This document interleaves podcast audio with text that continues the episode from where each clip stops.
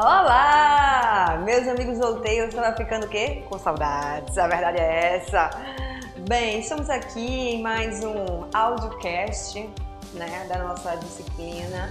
Para quem não sabe, meu nome é Fernanda Regueira e essa disciplina da gente aqui é Ética e Legislação no curso de Design Gráfico. Né? Melhor disciplina do semestre? Possivelmente não, né? Você deve ter gostado, é... mas enfim, a gente tentou fazer da melhor maneira.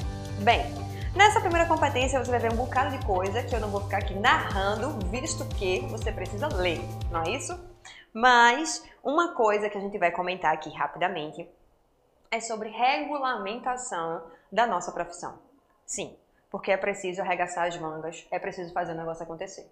Tá? Se você, quando você liga o e-book, para falar a verdade, você vai ter a certeza de que regulamentar só traz benefícios.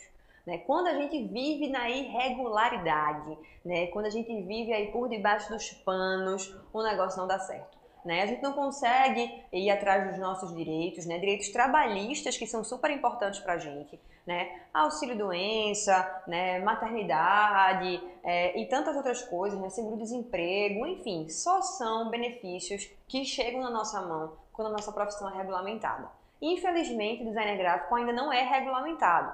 Isso não quer dizer que a gente não é visto como uma atividade, que a gente não é visto como um profissional, né? Existe uma cadeia produtiva nisso aí, é super importante, é super interessante.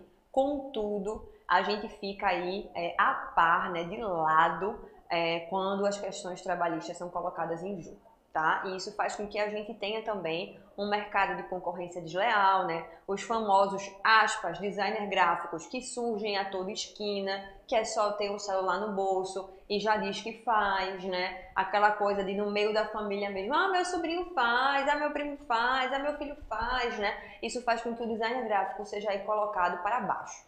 Bem, então eu só posso dizer a vocês que os benefícios são muito bons e que a gente deve lutar pela regulamentação. Lá no e-book você vai ver vários sites, vários links de instituições, de sociedades, de grupos, né, que se juntam para fazer com que a cena do design gráfico brasileiro possa seguir avançando. Então, se associa, olha, assina newsletter, né? Faz ali o que for necessário para ficar por dentro disso e sim a gente ficar insistindo, né, colocando lenha na fogueira para que o projeto de lei possa realmente é, se transformar numa lei e a gente tenha uma atividade regulamentada, beleza?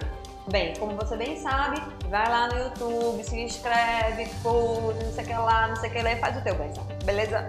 E a gente se encontra aí na nossa próxima competência. Valeu, falou!